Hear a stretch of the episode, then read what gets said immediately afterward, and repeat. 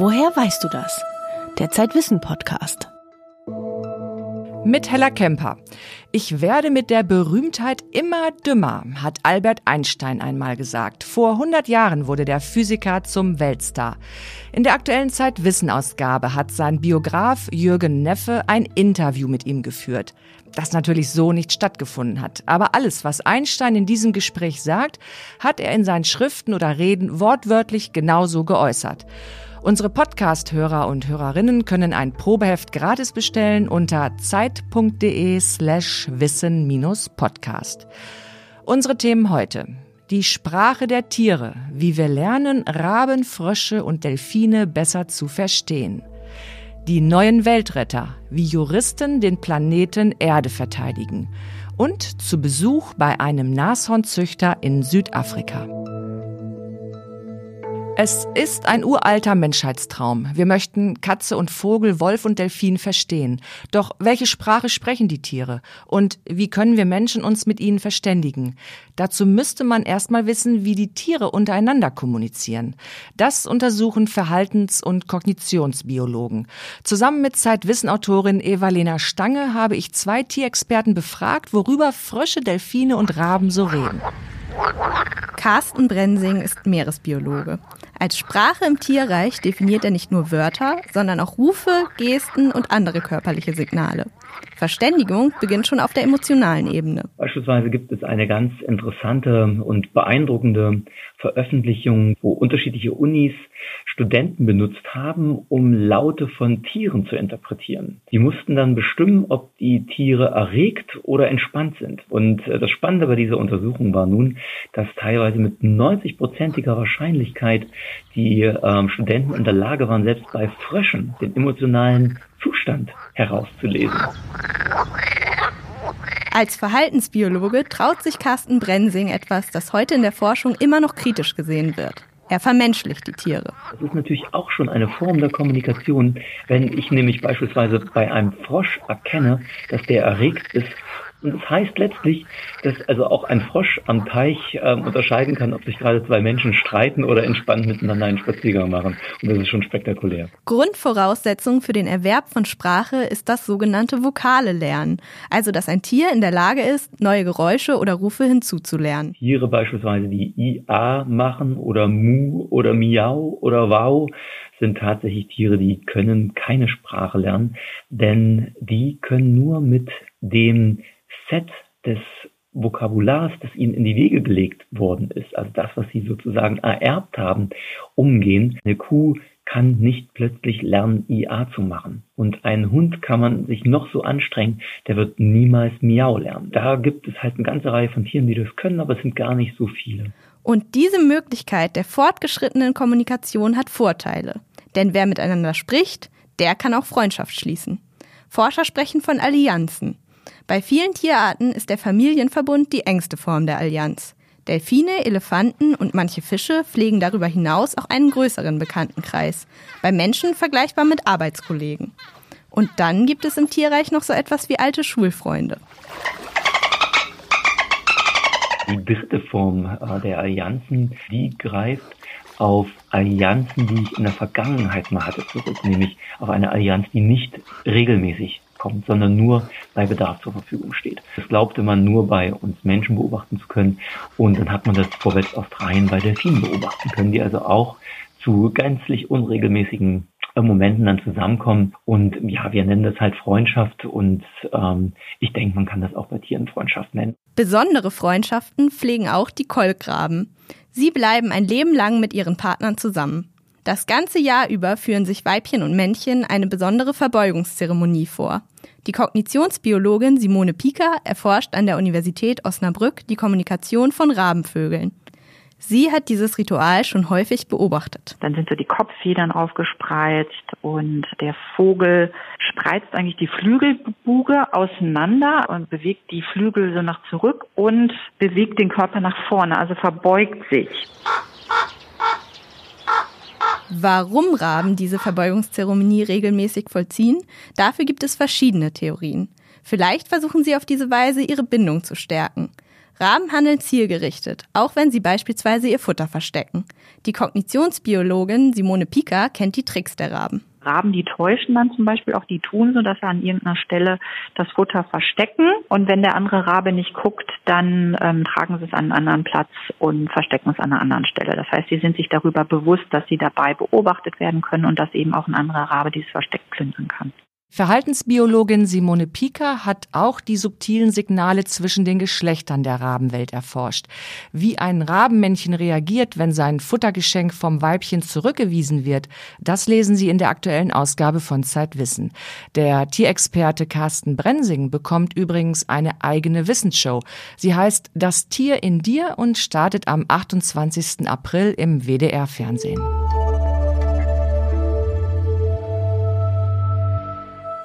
Zwei von weltweit fünf Nashornarten sind in Afrika heimisch. In vorkolonialer Zeit lebten dort wahrscheinlich mehrere Millionen Exemplare. Heute gibt es noch 5200 Spitzmaul und etwa 20.000 Breitmaulnashörner. Jedes zehnte dieser Tiere gehört John Hume. Doch weil sie tot mehr wert sind als lebendig, droht dem Nashornzüchter der Bankrott und einer ganzen Art das Aussterben. Mein Kollege Fritz Habekus hat John Hume auf seiner Farm besucht. Die ist in Clarksdorp in Südafrika in der Nähe von Johannesburg und ich wollte da tatsächlich seit mehreren Jahren schon hin. Anfang des Jahres hat es geklappt, dass ich John Hume, den größten Nashornzüchter der Welt, treffen konnte. Wie viele Nashörner leben dort? Ähm, 1655, das ist der Stand vom ähm, Ende Februar. Und was macht er mit diesen Nashörnern? Wofür züchtet er die? Der hat die ursprünglich angefangen zu züchten, um die lebendig zu verkaufen. Damals hat man noch ungefähr 40.000 Dollar bekommen für eine Kuh und einen Kalb. Der Preis ist mittlerweile gefallen. Und ähm, damals gab es noch keine Wilderei, die ja heute ein Riesenproblem ist für Nashornbestände weltweit. Was hast du dort recherchiert? Warum warst du da? Ich wollte wissen, was treibt diesen Menschen an, der ungefähr zehn Prozent der weltweiten Breitmaulnashornpopulation privat auf seiner Farm hält. Und das Problem ist, dass Wilderei zugenommen hat und deswegen musste John Hume, so heißt er, ähm, extrem in Security-System investieren.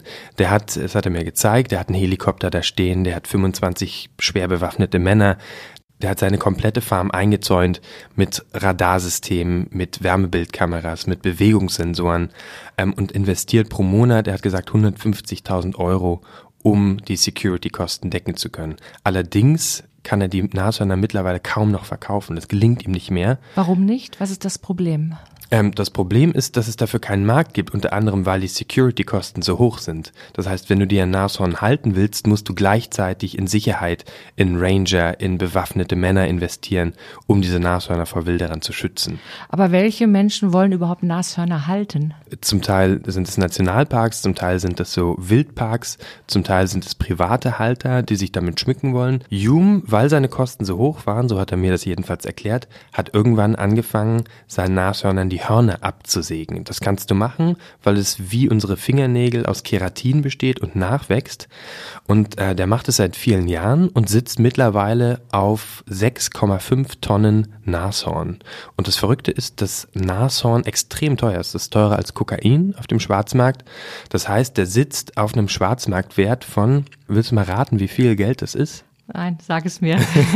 das ist eine Viertelmilliarde Euro, wenn man ähm, konservativ schätzt. Warum verkauft er nicht? weil er nicht darf. Es gibt das Washingtoner Artenschutzabkommen, CITES, das den Handel mit geschützten Arten verbietet, beziehungsweise reguliert und im Fall des Nashorns verbietet. Das heißt, du darfst die Nashornhörner, Rhinohorn, du darfst es nicht international handeln und auch für den nationalen Handel gibt es sehr hohe Auflagen. Das heißt, der darf es nicht verkaufen, der wird es nicht los. Das heißt, sein Geschäftsmodell ist eigentlich Quatsch. Sein Geschäftsmodell ist veraltet. Das hat, er hat das nicht anpassen können und sitzt jetzt da mit ähm, 1600 Tieren, die fressen, die zugefüttert werden müssen und eben diese, die diese hohen Kosten verursachen. Unter welchen Bedingungen leben die Nashörner? Die sind in einzelnen Compounds und da, da sind dann jeweils um die 100 bis 150 Nashörner in einer so einer Abteilung und die werden einmal am Tag wird denen Gras zugefüttert. Ich war bei so einer Fütterung dabei und das waren total schräger Moment, weil ich stand auf dem Hänger, hinter der von einem Traktor gezogen wurde und dann wurde Futter von da runter und plötzlich kommen halt aus allen Richtungen Nashörner und das, du, du bist dann auf einmal auf so einem Hänger umgeben von um die 100 Nashörner. Das sind mehr, als du an jeden, jedem anderen Ort auf der Welt sehen kannst. Ja, vor allen Dingen hat man ja im Hinterkopf, dass Nashörner vom Aussterben bedroht sind. Es gibt nur noch 20.000 Breitmaulnashörner, noch ungefähr 5.000 äh, Spitzmaulnashörner. Und das, wenn man sich die historischen Bestände anguckt, das waren Hunderttausende, vielleicht sogar mehrere Millionen Nashörner. Das heißt, die Bestände sind auf so einem niedrigen Niveau. Und die Wilderei nimmt einfach nicht ab. Im letzten Jahr wurden 796 Nashörner alleine in Südafrika gewildert. Wäre es eine Lösung, John Hume zu erlauben, ausnahmsweise das Nashorn zu verkaufen, um so auch den Schwarzmarkt trocken zu legen? Das will er und er behauptet, dass sein Bestand und sein Geschäftsmodell in der Lage wären, die Nachfrage in Vietnam und China zu decken. Das halten sehr viele Ex Experten für Quatsch. Die glauben nicht daran, dass es möglich ist, den wachsenden Bedarf in China und Vietnam so zu decken, dass es keinen negativen Effekt auf die Bestände hat. Und der, das ist ein interessanter Punkt an der Recherche gewesen. Es gibt keine eindeutige Antwort darauf, was passieren würde, wenn man tatsächlich den legalen Handel erlauben würde. Die meisten Beispiele zeigen, dass es nicht funktioniert, einen illegalen Markt dadurch zu legalisieren, dass man ihn öffnet. Was passiert in den meisten Fällen? Man hat zum Beispiel beim Elfenbein probiert, den Handel zu legalisieren. Was passiert ist, ist, dass man einen legalen Markt hatte und dass nebenbei weiterhin ein illegaler Markt fortbestanden hat. Und das ist wahrscheinlich, dass es auch im Fall von Rhinohorn passieren würde, weil man so viel Geld damit machen kann, dass es sich immer noch lohnt, auf die Jagd zu gehen nach Nashörnern, auch wenn es gefährlich ist und auch wenn der Preis fallen würde. Und was passiert jetzt mit den Tieren? Das ist eine Frage, die ist ungeklärt. Also ähm, er hat zuletzt 17 Spitzmaulnashörner an den König von Swasiland verkauft. Das hat ihm noch äh, ein paar hunderttausend Dollar beschert, mit dem er seine Farm am Laufen hält. Ähm, aber als ich ihn besucht habe, Ende Januar, hat er gesagt, er hat noch Geld für zwei Monate vielleicht. Das ist jetzt wieder ein Monat her. Ähm, und als ich äh, gestern mit seiner ähm, Assistentin geschrieben habe, hat sie gesagt, wir haben noch Geld für ein paar Wochen.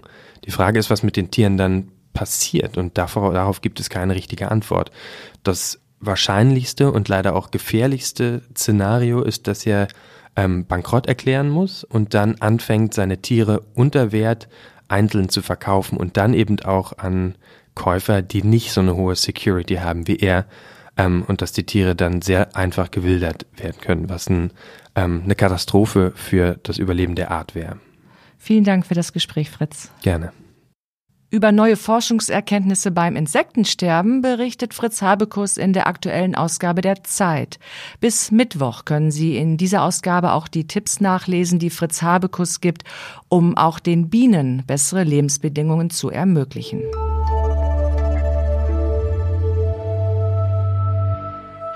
Wer tut was gegen den Klimawandel? Am sichtbarsten sind derzeit die Schülerinnen und Schüler, die jeden Freitag ihre Protestzüge abhalten. Am längsten aktiv sind die Klimaforscher, die seit Jahrzehnten vor der globalen Erwärmung warnen. Am meisten bewirken könnte nun jedoch eine andere Gruppe, die bisher eher im Verborgenen arbeitet. Juristen. Die Organisation Client Earth beschäftigt fast 70 Anwältinnen und Anwälte. Sie ziehen gegen Kohlekraftwerke und Plastikverpackungen vor Gericht. Sie haben auch die Fahrverbote für Dieselautos mit durchgesetzt. Max Rauner hat einige der Client Earth Aktivisten in London und Berlin getroffen und sie nach ihren Strategien und Motiven gefragt.